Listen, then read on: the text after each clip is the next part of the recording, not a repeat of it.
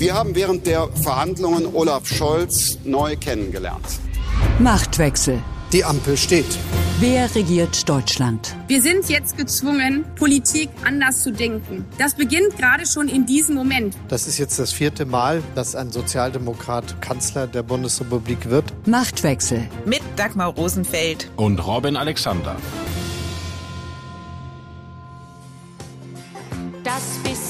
Haushalt macht sich von allein, sagt mein Mann. Das bisschen Haushalt kann so schlimm nicht sein, sagt mein Den Haushalt des Bundes macht nicht Johanna von Kozian, sondern den macht jetzt Christian Lindner. Und er muss das Versprechen der Ampelregierung umsetzen, 2023 die Schuldenbremse wieder einzuhalten und zugleich massive Investitionen zu ermöglichen.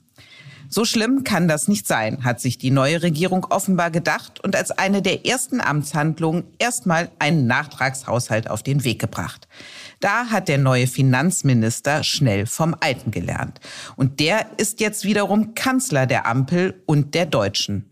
Auch der ungeimpften Deutschen, um Bundeskanzler Olaf Scholz zu zitieren.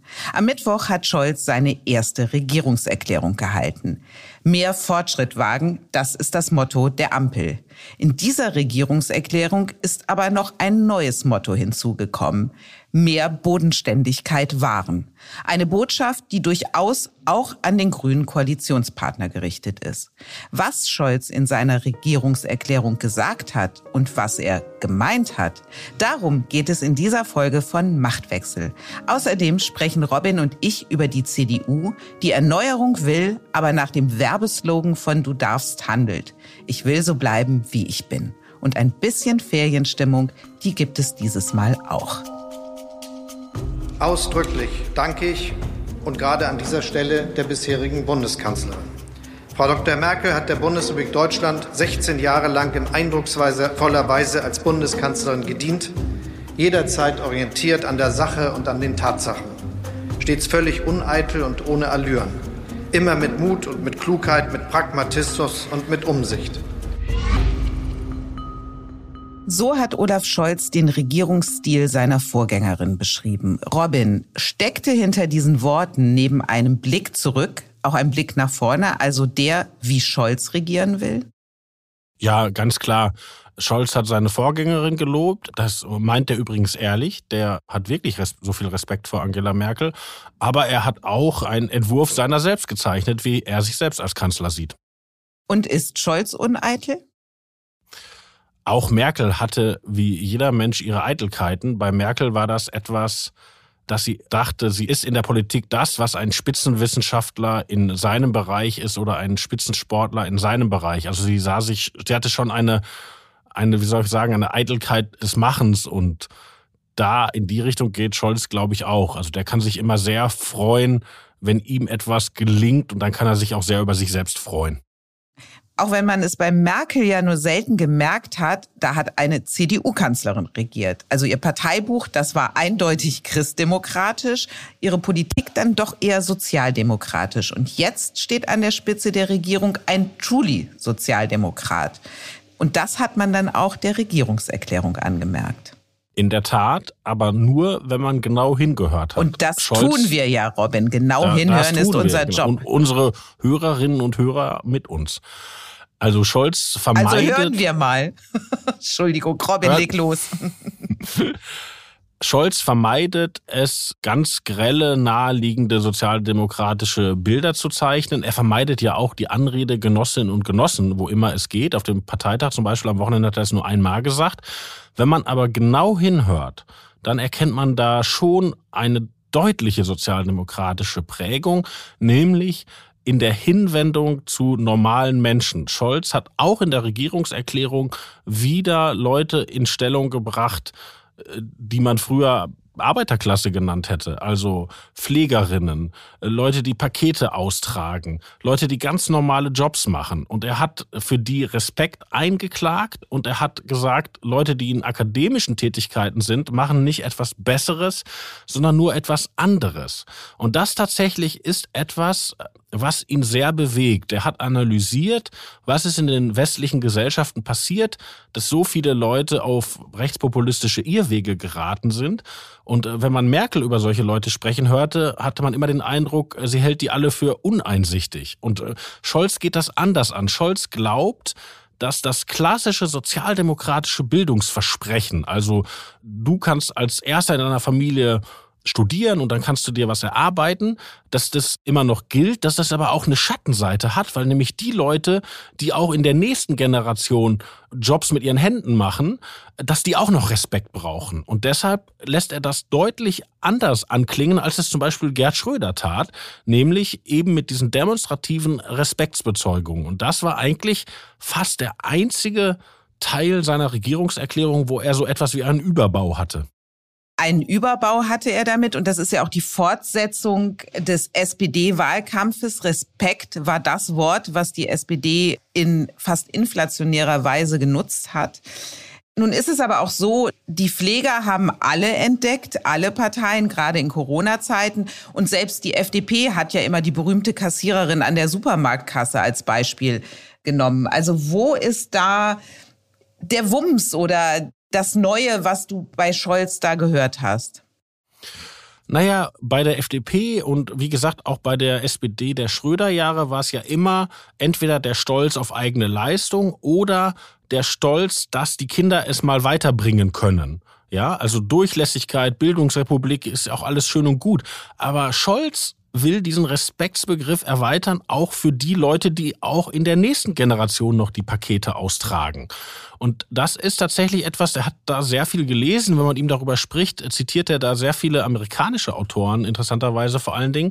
Und das ist wirklich etwas, was ein Unterschied ist zu Merkel. Also Merkel hat die Leute ja auch nicht verachtet, aber dieses interessante Zitat von ihrem Mann, der in Italien mal bei dem, glaube ich, Besuch einer Oper von einem Journalisten angegangen wurde und zur Impfquote gefragt wurde in Deutschland. Und dann hat Herr Sauer, also Angela Merkels Mann, gesagt, ja, die Deutschen sind ein bisschen satt und ein bisschen gemütlich geworden. Und also es klang so ein bisschen an, faul und dumm. Das hätte Merkel natürlich nie gesagt, aber ganz fern waren ihr solche Überlegungen nicht. Und Scholz sieht das, glaube ich, wirklich anders. Du hast ja jetzt so ein bisschen gesagt, Scholz holt auch die SPD und die SPD-Politik auf den Boden der Normalität zurück, um es mal so zu bezeichnen mit meinen Worten.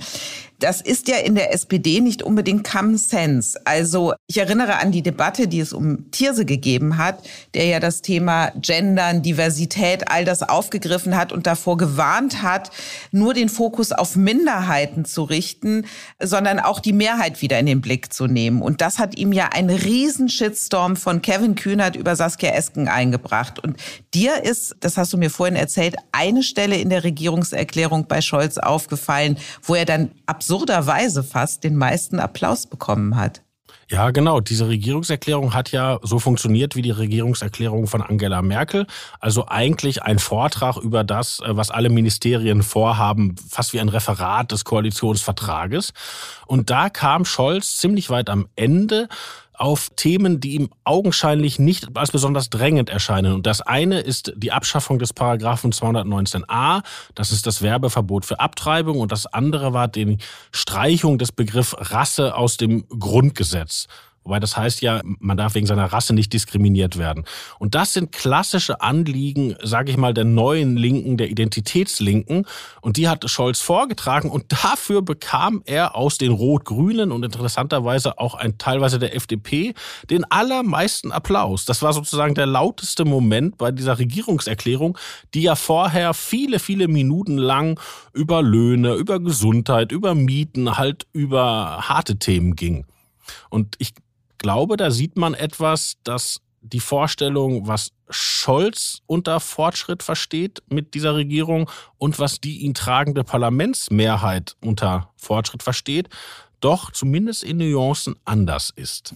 Du hast das Wort angesprochen, Fortschritt. Das Wort steht ja über dem Koalitionsvertrag, mehr Fortschritt wagen.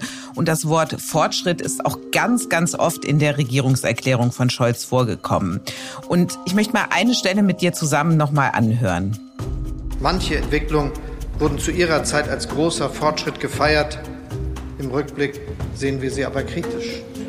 Denken wir an die Vorstellung von der autogerechten Stadt, denken wir an die Atomenergie oder bestimmte Formen der industriellen Landwirtschaft. Aber damit ist doch nicht die Idee des Fortschritts selbst widerlegt. Im 21. Jahrhundert brauchen wir nicht weniger Fortschritt, sondern mehr Fortschritt. Aber wir brauchen besseren Fortschritt, wir brauchen klugen Fortschritt. Robin, das Bessere ist ja bekanntlich der Feind des Guten. Und ein Land, in dem wir gut und gerne leben, das war das Fortschrittsverständnis der CDU. Der SPD-Kanzler will ein Land, in dem wir besser leben. Besseren Fortschritt, was meint Scholz damit? Das ist in der Tat der interessante intellektuelle Kern dieser Koalition. Was meinen die mit Fortschritt? Und Scholz hat hier ja Negativbeispiele für Fortschritt genannt, aber den Fortschrittsbegriff verteidigt. Er bleibt also bei dem klassischen Fortschrittsbegriff der westlichen Moderne. Das klingt jetzt wie eine Selbstverständlichkeit, ist es aber überhaupt nicht. Weil wenn man sich andere bei Rot-Grün anhört, sogar bis Robert Habeck, dann steht ja dieser Fortschrittsbegriff in der Kritik. Das ist das Denken des Club of Rome, der sagt, das Ende des Wachstums ist erreicht. Da kommen ganz alte deutsche Vorstellungen rein, von Heideggers Eigentlichkeit bis Rudolf Barrow, der sagt, der eigentliche Fortschritt ist der Sprung aus dem Fortschritt. Also wir müssen alle wieder bescheidener und achtsamer und so weiter und so fort. Und das sieht Scholz gerade nicht so oder auf jeden Fall regt er mich zu dieser Überlegung an, weil er glaubt, dass Fortschritt schon ist immer noch Wachstum, natürlich qualitatives Wachstum, aber tatsächlich auch materielles Wachstum und nicht weniger Technologie, sondern bessere Technologie, nicht weniger Industrie, sondern grünere Industrie. Und da ist er wirklich sehr klassisch sozialdemokratisch und ich glaube, da hat er einen großen Teil der grünen Fraktion und einen gar nicht so kleinen Teil der SPD-Fraktion gar nicht mehr bei sich. Die Grünen haben ja Fortschritt auch immer mit Verzicht assoziiert. Also wir haben eine fortschrittliche Gesellschaft, wenn wir uns Dinge verkneifen, die vor allem klimaschädlich sind. Die FDP setzt ja, wenn es um Fortschritt geht, auf den klassischen Begriff der Freiheit natürlich, aber auch hat ein sehr großes Vertrauen in den Menschen an sich und auch in die Entwicklungsfähigkeit des Menschen und vor allem auch in technischen Fortschritt. Also die Lösung der FDP ist ja immer gewesen zu sagen, lasst uns doch mal darauf vertrauen, dass Wissenschaft und Technik Dinge, Technologien entwickeln werden, von denen wir heute noch gar nicht träumen können. Und mit denen werden wir eine moderne und klimafreundliche Gesellschaft aufbauen. Was ist da jetzt Scholz Part? Wie stellt er sich das vor? Interessant ist doch, dass er das eigentliche ambitionierte Vorhaben dieser Koalition ist ja die Klimaneutralität zu erreichen. Und das ist für Scholz kein Projekt, wo wir alle zu Hause die Lampe schneller ausmachen, die Heizung runterdrehen, den Wollpulli anziehen und äh, Jutetaschen benutzen, sondern das ist für ihn ein Industrieprojekt. Das ist natürlich SPD Hardcore.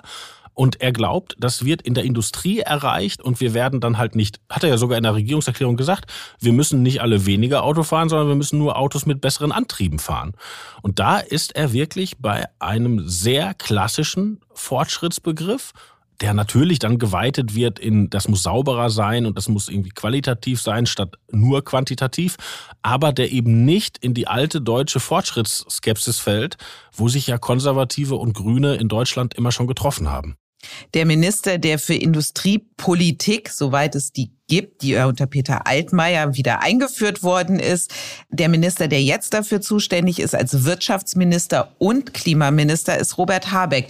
Siehst du in den Aussagen von Scholz, wie du sie heute auch interpretierst, siehst du da einen Konflikt schon angelegt, der in den nächsten Monaten ausbrechen kann? Also Scholz versus Habeck?